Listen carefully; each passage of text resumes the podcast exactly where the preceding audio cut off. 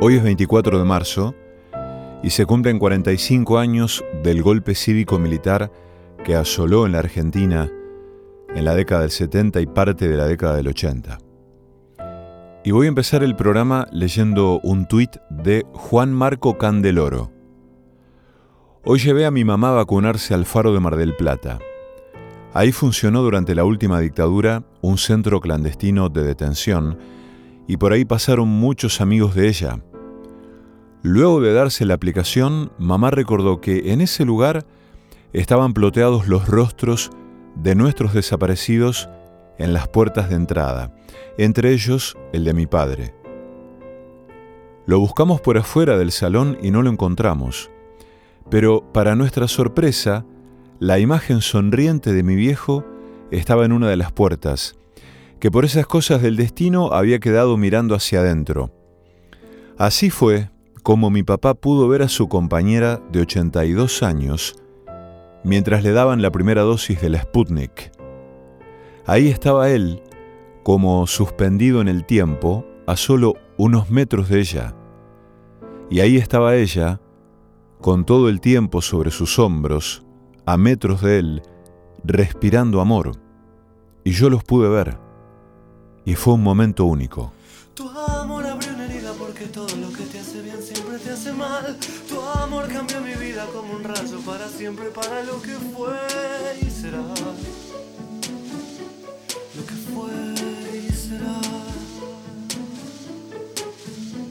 La bola sobre el piano la mañana que ya que dejamos de cantar.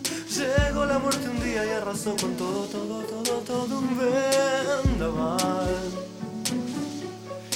Fuerte vendaval. Algo de vos llega hasta mí.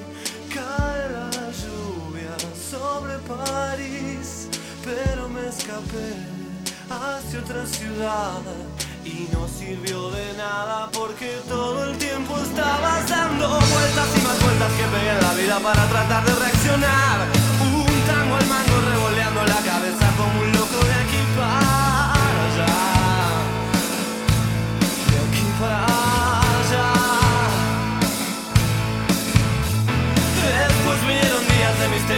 casi como todos los demás.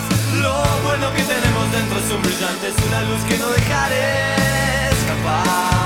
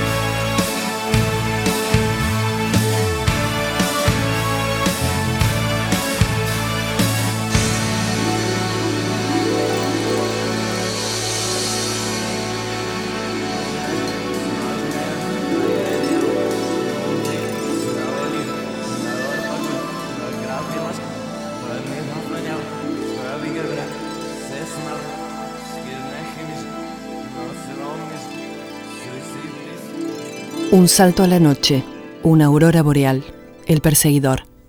Este libro se publicó en el año 1974 y lleva como dedicatoria esta frase que dice, a Josué de Castro porque su memoria despertará a los pueblos. Nacido en 1929 en la ciudad argentina de Mendoza, Armando Tejada Gómez viene a la literatura desde la experiencia directa de la vida en el seno del pueblo. Limpiabotas y vendedor de periódicos en su niñez, bracero en su juventud, participante desde entonces en las luchas obreras, adolescente pobre y por ello sin otro incentivo para la instrucción que la avidez autodidacta, fue conquistando desde este terreno un estilo que sin estorbar la solidez de los elementos cultos incorporados, mantiene su fidelidad esencial a la otra fuente que lo nutre, la tradición de la copla cantada, recibida de los payadores populares en los boliches que frecuentó desde su infancia, y fijada definitivamente a partir de la experiencia juvenil de la lectura del Martín Fierro. El libro en cuestión se llama Canto Popular de las Comidas, y vamos a leerles casi al azar algunos fragmentos de algunos poemas para luego sí finalizar eh, con la lectura de un poema que quiero compartir con ustedes hoy, que es La gente del laurel. Los miércoles son días construidos con ceniza, olvidables anónimos que escribe el calendario. No se sabe muy bien qué hizo Dios ese día, Nadie inaugura mástiles sobre sus crueles páramos. Los miércoles no tienen malbón ni mala suerte, ni novias presurosas, ni amantes, ni profetas. Son como una planchada que pone la semana para llegar al jueves donde todo comienza. El miércoles es nadie, como un tío soltero, sea que vaya o venga, la soledad le duele. Solo si llueve tiene su rito en el oeste, porque en días de lluvia la gente hace pasteles, carne picada, orégano, cebolla de verdeo y la fritura fónica que hace la grasa pella en la alquimia ya bruja de la ollita de fierro, donde canta aleluyas el chicharrón alegre. Así pues, con la lluvia, los miércoles se salvan del fantasma de olvido que transita los miércoles, porque la lluvia es júbilo en las provincias secas y despierta campanas en la tierra famélica. Pero vamos a leer La gente del laurel. Me voy, lo más campante, a visitar amigos los domingos ardientes, las fiestas de guardar, los ruidosos cumpleaños de la prima o el primo, las bellas ceremonias de tu madre y mi paz. Solo para acordarme contigo de lo breve, del papá que partía sandías inmortales y jugaba al color tonto de las semillas en las siestas rurales con higueras y duendes me voy lo más campante pisando en las chicharras para hacértelo príncipe de tu sueño de fuego. Niña recién llegada, mocosa de un silencio como de dos campanas holgazanas de greda, sonando por debajo de los frailes del tiempo, y llamando y nombrando los ruidos cariñosos de las nueces, partidas como panes pequeños. Me voy, estoy campante, soy la lengua del fuego, pero cuando fundemos la casa frente al sol, cuando entremos desnudos a tu cuerpo y mi cuerpo, tendremos que saber cómo se cuecen habas, cómo se pica el ajo, cómo se asa un pescado, para que nos amemos con los viejos rituales que la sartén antigua escandaliza y fríe. Otra vez, otro día, otro amor, otro fuego. Y nos tenga paciencia porque somos muy jóvenes y no nos damos cuenta que la vida se quema. Entonces volveremos a tu casa y mi casa, entraremos callados a la sabiduría, yo hablaré con el viejo de huelgas y salarios, y tú entrarás al templo breve de la cocina, y allí sencillamente, como pollos mojados, iremos aprendiendo a saborear la vida. Ese día sabré que el vino toca fondo, y en tus ojos maternos reirá la cebolla. Volverás de allí dentro trayéndome una lágrima vegetal y profunda de mujer jubilosa, todos nos reiremos del laurel hacia arriba, desde la flor del tuco al estofado orondo, porque somos tan torpes que recién entendemos que el amor se cocina en el sueño y las ollas. Luego serás mi madre, como dicen que pasa, y yo seré tu padre, como a los dos nos gusta. Uno adentro del otro, el otro adentro de uno, y una casa con patio donde crezcan las hojas, y un día estallarás, los dos estallaremos. Desde el centro de ti, desde tu nuevo huerto parirás un bajido como una estrella loca, y pisaré la entraña total del universo. Saldré como cantando la samba del laurel, Iré por los caminos potente y estupendo, a un milenio del llanto lloraré por nosotros, más verde que lo verde, obseso como el fuego. En alguna cantina me beberán los hombres, compartirán mi vino estúpido y solemne, levantarán su copa por el recién llegado y otra vez la ternura me besará la frente. Hagan un acto público contra las cacerolas y claven contra el piso un niño de papel. Es posible mi vida. La vida anda muy sola, hay túneles de drogas, suicidas de la sed, policías, decretos, cabrones, prostitutas, generales, obispos, misa, mufa, soplones. Catedrales del odio, odio en la catedral. Hay cómplices alegres, usureros patriotas, comerciantes del pan. Hay, como puede verse, mohosos redactores, diarios, primeras planas, locutor oficial. Hay, amor, gente ingente contra los insurgentes que aman la vida, se aman y fundan un hogar. Ellos odian sin tregua la ollita de los pobres. Salen con guardaespaldas a matar el laurel. Entran a los talleres con ametralladoras y matan estudiantes para ganarse el mes. Pero como se dice que casarse no es nada, la ollita condenada hace el guiso al revés. Se pone subversiva en las ferias del pueblo y pelea los precios con la gente inocente, esa que nada sabe pero quiere saber. ¿Por qué se pone rojo el precio del tomate? ¿Quién nos veda la carne? Si es que ese quién es quién. ¿Quién hurta los fragantes ángeles de la fruta y acapara el azúcar lejos del almacén? La inocencia pelea con grandes ademanes, la ollita condenada no tiene que coser, pero así, agüita sola, hierve brujas y brujos y espuma lentamente al diablo en el laurel. Luego, con peores nada, con huesitos al fiado, bebe un pueblo de sopa y se pone a crecer. Por eso, amor, ya vuelvo. Me voy por las cocinas. Tengo que organizar la gente del laurel, para que no le falte aroma a las comidas, si acaso esta semana tuvieran que comer. Y si no, ¿de qué sirve que hayas parido un niño, esa flor media lengua del siglo que vendrá? Si en las casas de lata de las villamiseria no hay laurel que resista el aroma del pan. Amor, la vida sigue. Anda lo más campante. Va de abajo hacia arriba, crece a más no poder. La cárcel no lastima. Yo soy un militante. Lucho porque los niños conozcan el laurel. Armando Tejada Gómez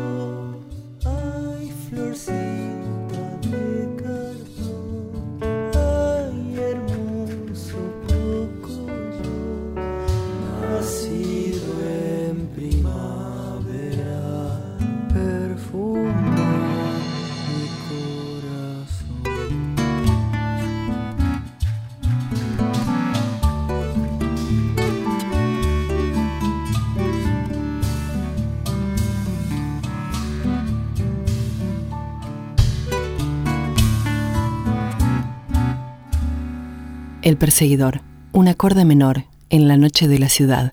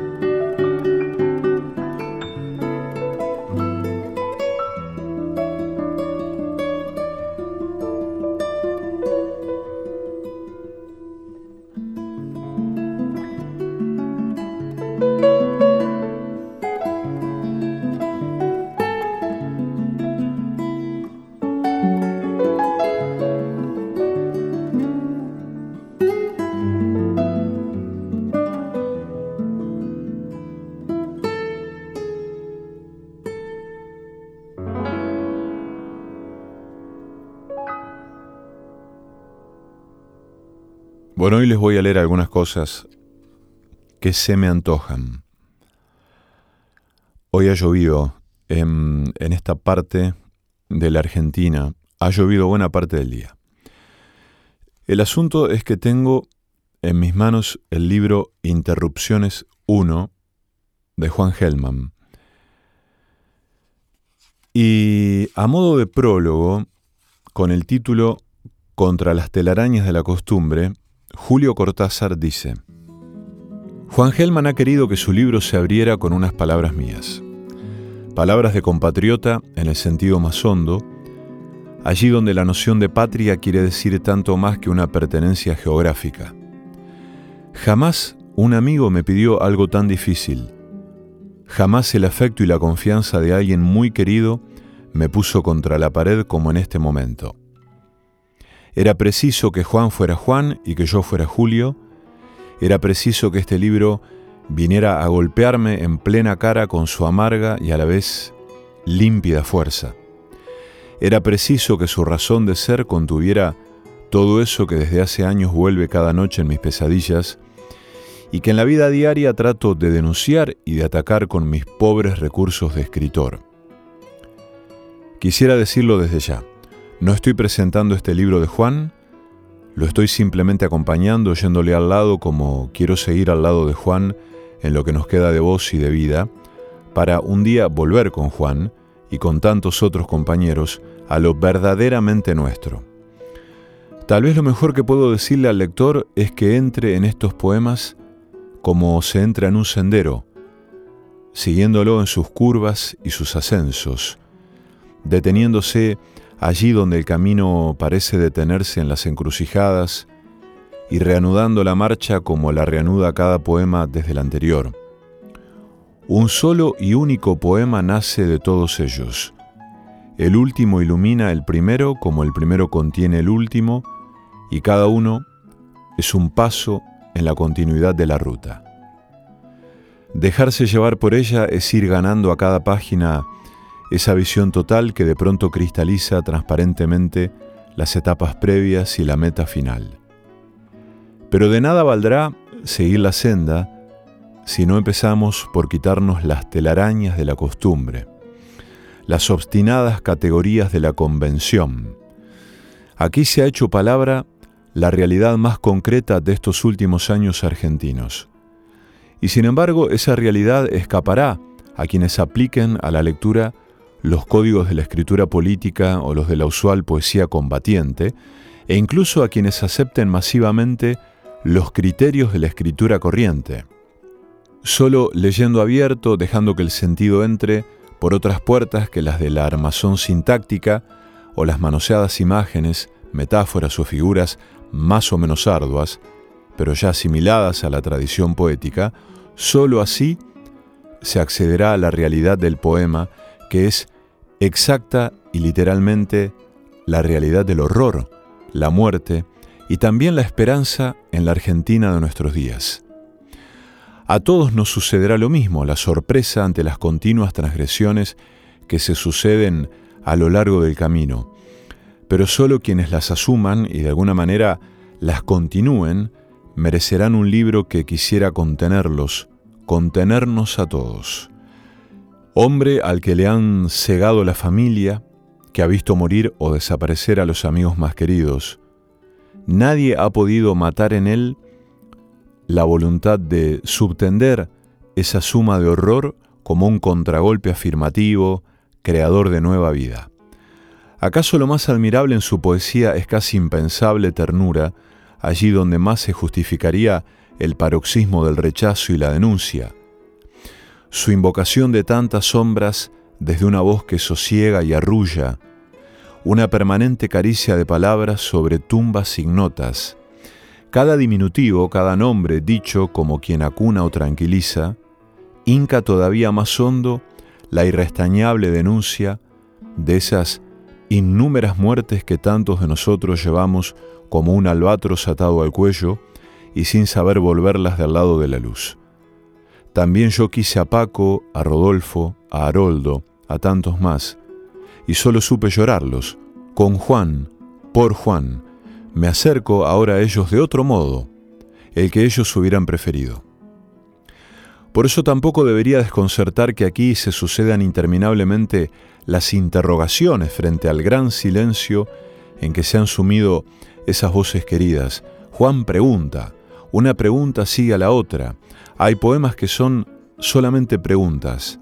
Siento que ahí, por encima del amor y la rebeldía que no se resignan al silencio, hay también una razón de ser que nos abarca a todos los que hoy empezamos también a interrogarnos sobre el destino que nos ha acercado, diezmado y dispersado en estos días. Cuando Juan pregunta, se diría que nos está incitando a volvernos más lúcidamente hacia el pasado para después ser más lúcidos frente al futuro. No hemos sabido hacer las preguntas a tiempo, esas que desnudan, que violan, que rasgan de arriba abajo las telas del conformismo y de la buena conciencia. No hemos sabido mirarnos en el espejo de nuestra verdadera realidad argentina. Y si algo nos traen hoy los poemas de Juan Gelman, es una actitud, una manera, a la vez reflexiva e instintiva, de buscar lo que de veras somos, sin las simplificaciones, a veces suicidas que nos han arrojado tan lejos de lo nuestro. Esta actitud no necesita de gritos, de proclamas ni de denuestos. La fuerza más extrema de la palabra de Juan nace de haber dejado atrás la superficie del dolor y de la cólera para ahondar en sus raíces, en esa zona vital y mental desde donde la reflexión y la acción pueden recomenzar con una eficacia que tantas veces les faltó en medio del ruido y del furor. Volver positividad, la abominable suma del oprobio y la desgracia. Sí, todavía hay alquimias posibles cuando se posee el lugar y la fórmula, como los poseen hoy los poemas de Juan. Julio Cortázar, 1981.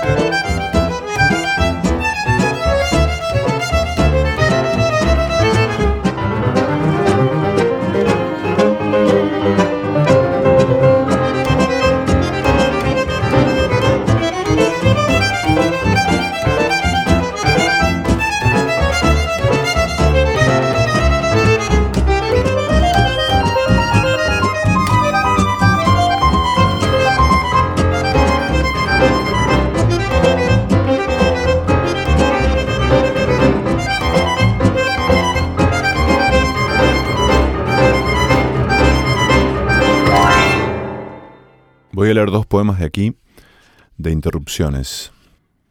Horarios. Agosto se llevó las hortensias del brazo y la poesía se ha puesto a trabajar sin respeto por el domingo caliente acostado sobre las casas. Una pajarita no canta quieta en su trasluz. Un árbol no crece al pie de su silencio. La poesía, no obstante, ha visto a agosto con hortensias del brazo y se ha puesto a trabajar violando los contratos de la siesta. Ah, señora, quién sabe por qué la pintan calma si usted andará en delantales de cuero. Debe sudar, tener callos de tanto ayuntar verbos o acogotar odios, traiciones, salvando la claridad del corazón. Señora vista en el medio del combate, cuidando al combatiente, su niñez envuelta en pólvoras o pérdidas, obrera que el enemigo no puede secuestrar, delegada de estos abrazos, estas vidas.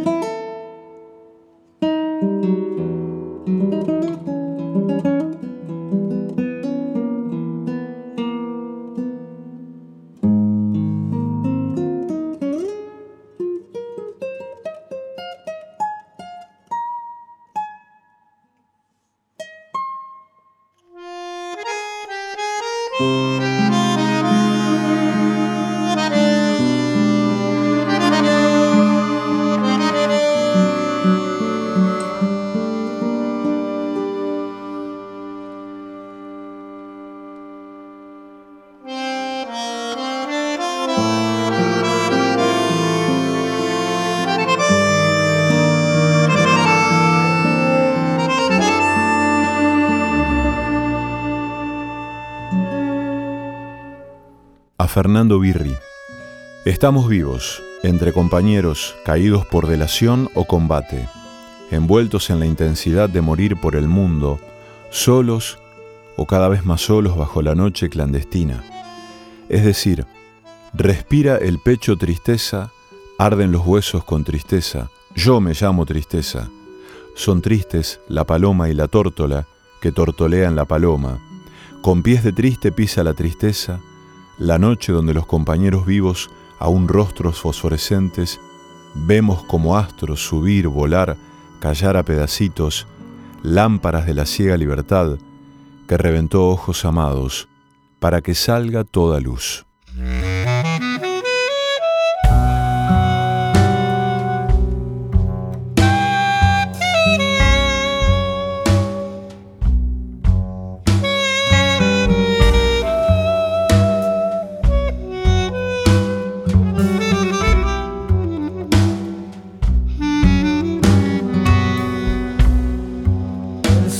De los regazos,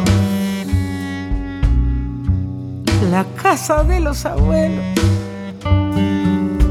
el llanto de los payasos, el pasto de los camellos,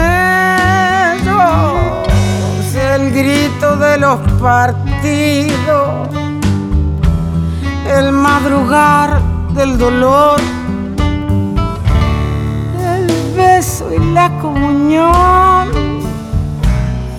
el precipicio del miedo, las trampas de la cabeza, la garra del corazón.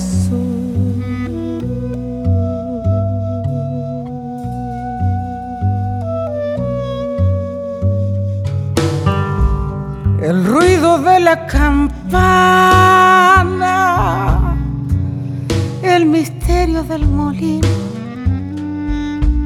la escarcha dueña del pasto, la balsa quieta en el río, primera vez que estás solo, segunda vez que estás vivo. El tren de carga en la loma campo está dormido, las trancas de la cabeza, la garra del corazón.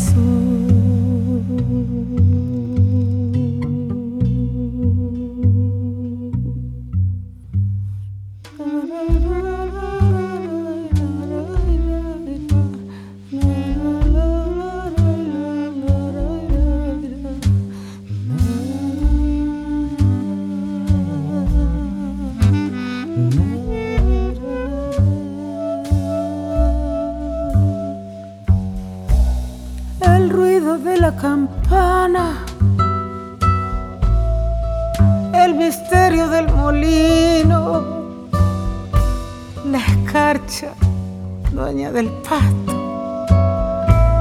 La balsa quieta en el río. Primera vez que estás solo. Segunda vez que estás vivo. El tren de carga en la loma. El campo está entre dormido. Las trancas de la cabeza la garra del corazón. El perseguidor, la segunda voz de la noche.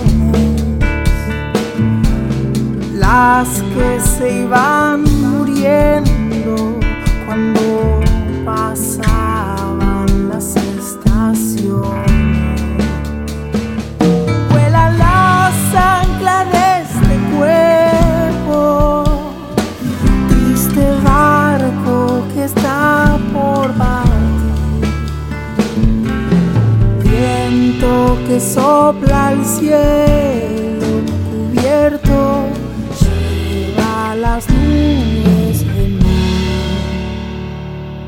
El perseguidor. Disonancias, recovecos, dislates y derivas. Caminos. Y aunque la línea esté cortada señalando el fin, yo solo digo adiós hasta que nos veamos de nuevo. Bob Dylan. A veces pienso que los días de mi vida se parecen a las teclas de esta máquina. Son redondos y precisos y justamente porque no hacen otra cosa que escribir. Paco Urondo me ha dicho, quiero que escribas algo para el diario de Mendoza. Y yo le he dicho que bueno, que sí, a esa voz precipitada que se dispara desde algún rincón de esta madre Buenos Aires y atraviesa una milla de paredes. Y antes de colgar la voz me ha dicho un día de estos tomamos un café y charlamos y yo he dicho que sí, que bueno, y le he pedido a mi vieja que me sirva un café y bebo en honor de Paco este solitario café, que de otra manera se enfriaría en el pocillo esperando el día porque aquí no hay tiempo realmente para las ceremonias del ocio, y todo se reduce a voces y urgencias y paredes y señales. Y ahora me siento a escribir, y en el mismo momento, a 600 kilómetros de aquí, mi amigo Lirio Rocha se sienta en la puerta de su rancho, porque sus días son igualmente redondos, solo que en otro sentido, y si el mar lo permite son también precisos, a su manera, se sienta, como digo, en la puerta de su rancho en la Punta del Diablo, al norte de Cabo Polonio, entre el faro de Polonio y el de Chuy, y mira el mar, después de cabalgar un día sobre el lomo de su chalana, porque es el tiempo de la zafra del tiburón, ese oscuro pez del invierno hecho a su imagen y semejanza, y se pregunta, es necesario que se pregunte para que yo siga vivo, porque yo soy tan solo su memoria, se pregunta, digo, ¿qué hará el flaco, es decir, yo, 600 kilómetros más abajo en el mismo atardecer? Y entonces yo me pregunto a mi vez, ¿qué es lo que hago realmente? O para decirlo de otra manera, ¿por qué escribo? ¿Qué es lo que se pregunta a todo el mundo cuando se le cruza por delante uno de nosotros? Y entonces uno pone cara de atormentado y dice que está en la gran cosa, la misión y toda esa lata. Pero yo sé que a mi amigo Lirio Rocha no puedo decirle nada de eso porque él sí está en la gran cosa. Esto es, en la vida. Y que yo hago lo que hago, si efectivamente es hacer algo, como una forma de contarme todas las vidas que no pude vivir. La de Lirio, por ejemplo, que esta madrugada volverá al mar, de manera que se duerme y me olvida. Y yo dejo de golpear esta máquina, y ahora que es noche cerrada y las voces y las paredes se han muerto hasta mañana, y la gran noche de Buenos Aires se parece al mar, pongo un disco de Jobim para no morirme del todo, y pienso en mi otro amigo, porque es el momento de los amigos y las ausencias, mi amigo Alfonso Domínguez, capitán, que vive también frente al mar, algunas millas más abajo sobre el lomo salado del Cabo de Santa María, y que toca la flauta como Herbie Mann y talla mascarones como el Aleyandiño, y aparte de eso, calcula la derrota de cada barco que pase en el horizonte y bebe una copa de vino a cada cambio de viento, siempre que no tarde demasiado. Y entonces vuelvo a golpear otra tecla y otra porque me digo que, después de todo, nadie sabrá de ellos si no es por este viejo artificio, y que es igualmente urgente y necesario que mi amigo Antonio Di Benedetto y Mercedes del Carmen Thierry, que tiene los ojos más sabios del mundo, y don Florencio Giacobone, que vive en Rivadavia, y prepara las mejores conservas de este lado de la tierra, y que todos los inviernos baja al delta a faenar un par de cerdos en el almacén del nene Bruzzone, que nació en las islas y tripuló aquel doble par de leyenda con el flaco Bataglia, cuando todos los remeros eran campeones, y el resto generoso de los muchos y buenos amigos de Mendoza tengan noticias de estos otros amigos que viven frente al mar. Y es así que por fin entiendo cuál es la gran cosa. Porque yo lo junto a todos ellos, salto sobre las distancias y el tiempo, y lo junto a todos ellos en esta mesa del recuerdo que tiendo y sirvo para mis amigos. Haroldo Conti.